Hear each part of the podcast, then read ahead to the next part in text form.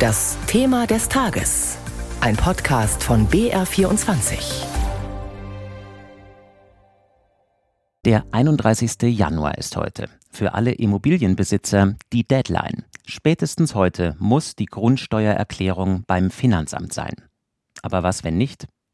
Warum das alles überhaupt? Was passiert mit den Daten? Und was ändert sich dadurch für Eigentümer und für Mieter? Das und mehr klären wir jetzt in unserem Thema des Tages.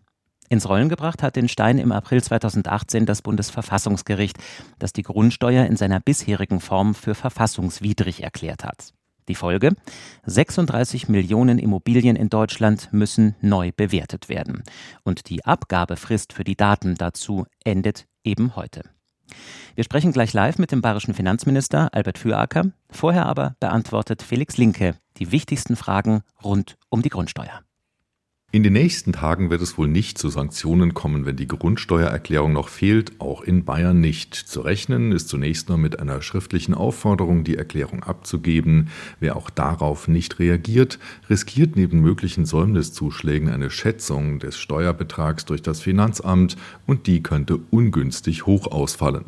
Warum müssen Bürger eine Grundsteuererklärung für Bescheide abgeben, die Finanzbehörden bisher allein erstellten? Das Bundesverfassungsgericht hat eine solche Erklärung in seinem Grundsteuerurteil nicht verlangt. Angeblich liegt es an der mangelhaften Digitalisierung, weil alle benötigten Daten der Verwaltung zwar vorliegen, aber noch nicht vernetzt sind. Der Datenschutz wäre Experten zufolge hier nicht das Problem.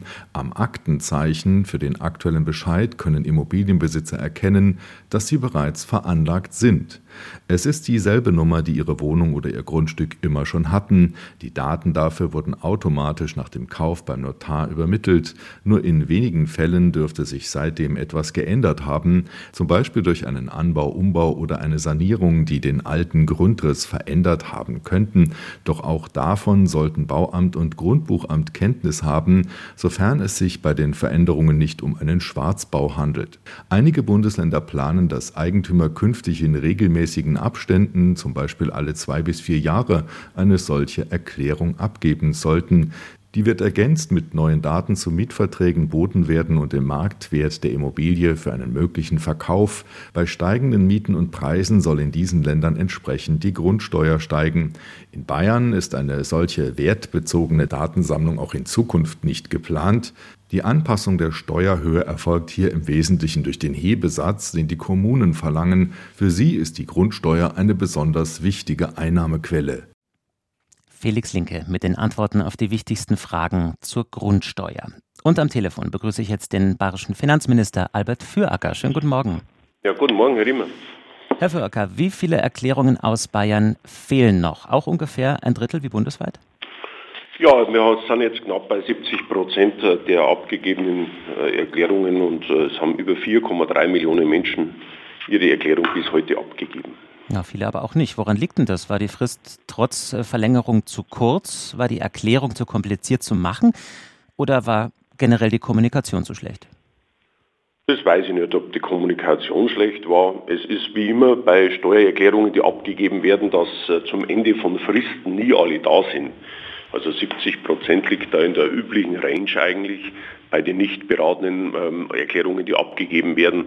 Insofern bin ich da jetzt ehrlicherweise nicht so aufgeregt. Ja, wir müssen halt jetzt wieder schauen, dass auch die anderen ihre Steuererklärung abgeben und das kriegen wir auch hin.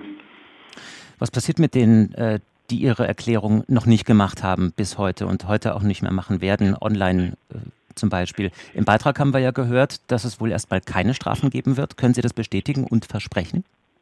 Ja klar, jetzt ist heute der letzte Tag und wir sind ja nicht dazu da, dass wir jetzt ab morgen dann Strafen aussprechen. Äh, wir machen das Ganze auch nicht für den Freistaat Bayern, wir machen das für die bayerischen Kommunen. Und nachdem das Verfassungsgericht gesagt hat, es ist neu zu machen, ist auch nichts anderes übrig geblieben. Also es ist keine Idee von Politikern gewesen, dass man jetzt die Grundsteuer reformieren muss. Insofern kommt es jetzt auch nicht auf einen Tag hin oder her an, sondern wir müssen eben jetzt in aller Ruhe überlegen, wie die anderen Grundsteuererklärungen auch ähm, eingehen werden. Aber es hat jetzt niemand zu befürchten, dass da morgen eine Strafe kommt, auch nicht die nächsten Tage oder Wochen. Mhm. Das Zeitliche scheint aber wirklich ein Punkt zu sein, denn auch der Bund hat ja seine eigene Frist nicht eingehalten. Das Bundesfinanzministerium hat schon angekündigt, erst bis September die Erklärung für die Liegenschaften des Bundes abgeben zu können. Hat da der Freistaat Bayern seine Hausaufgaben gemacht? Also es ist so, dass natürlich auch der Staat seine Hausaufgaben machen muss und wenn es in einem Einzelfall nicht möglich ist, dann kann ein Grund äh, gestellt werden. Das haben wir von Privatpersonen, das könnte auch der Staat machen. Also das ist alles nichts, was außergewöhnlich ist. Ja, wir haben hier Steuererklärungen, das sind Verwaltungsvorgänge und die Grundsteuer ist natürlich jetzt in besonderer Weise auch politisiert worden in den letzten Monaten. Aber noch einmal, äh, das ist nichts, was jetzt dazu führt, dass ab morgen ganz was Furchtbares droht. Mhm. Gehen wir jetzt mal inhaltlich rein. Bayern geht ja einen Sonderweg. Hier geht es rein um die Fläche, anders als beim Bundesmodell, wo es um den Wert eines Grundstücks bzw. der Immobilie geht. Jetzt kritisieren viele, dieses bayerische Modell ist mindestens genauso ungerecht und verfassungswidrig wie das alte, weil zum Beispiel der Eigentümer eines Einfamilienhauses im Umland von Hof, das vielleicht auch noch in die Jahre gekommen ist, das gleiche zahlt wie ein Villenbesitzer am Tegernsee. Was sagen Sie dazu? Dass das Modell des Bundes sehr bürokratisch ist. Man braucht hierzu die Bodenrichtwerte, die sehr umstritten sind. Man braucht die durchschnittlichen Mieten, das Baujahr und, und, und. Also wesentlich mehr Angaben und man muss alle sieben Jahre eine Erklärung abgeben. Alle sieben Jahre werden beim Bundesmodell erwartbar die Grundsteuern steigen. Und das wollten wir nicht haben. Wir wollten das äh, Grundsteuerrecht unbürokratisch haben. In Bayern braucht man eben nur die Größe des Grundstücks und die Wohnfläche, die man angeben muss. Und in Bayern muss man nur einmal eine Erhebung machen, eben jetzt, und nicht alle sieben Jahre wie beim Modell des Bundes.